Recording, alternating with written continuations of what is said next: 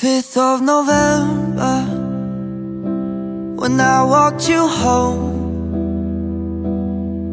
That's when I nearly said it But then said forget it and froze. Do you remember? You probably don't.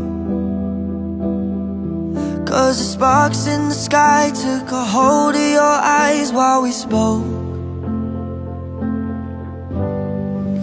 Yesterday, drank way too much and stayed up too late.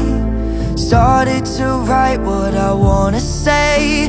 Deleted the message but I still remember it said I wish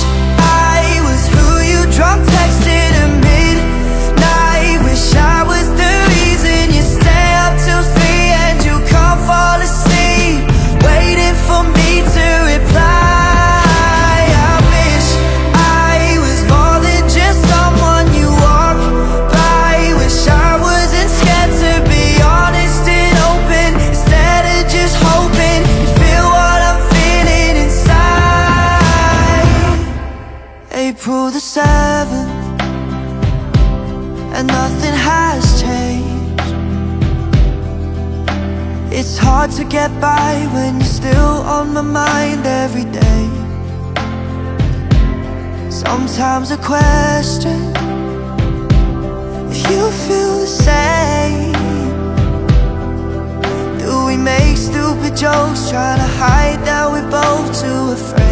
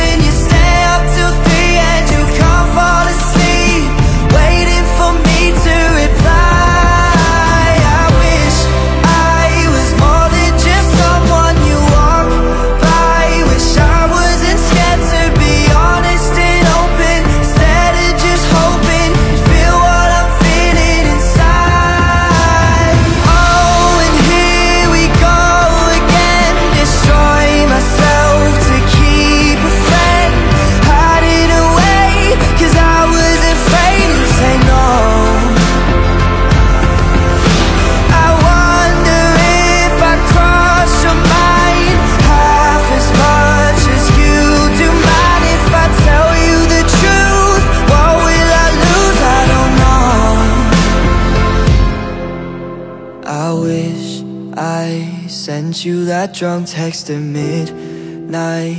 I was just scared it would ruin our friendship But I really meant it. I wonder how you would reply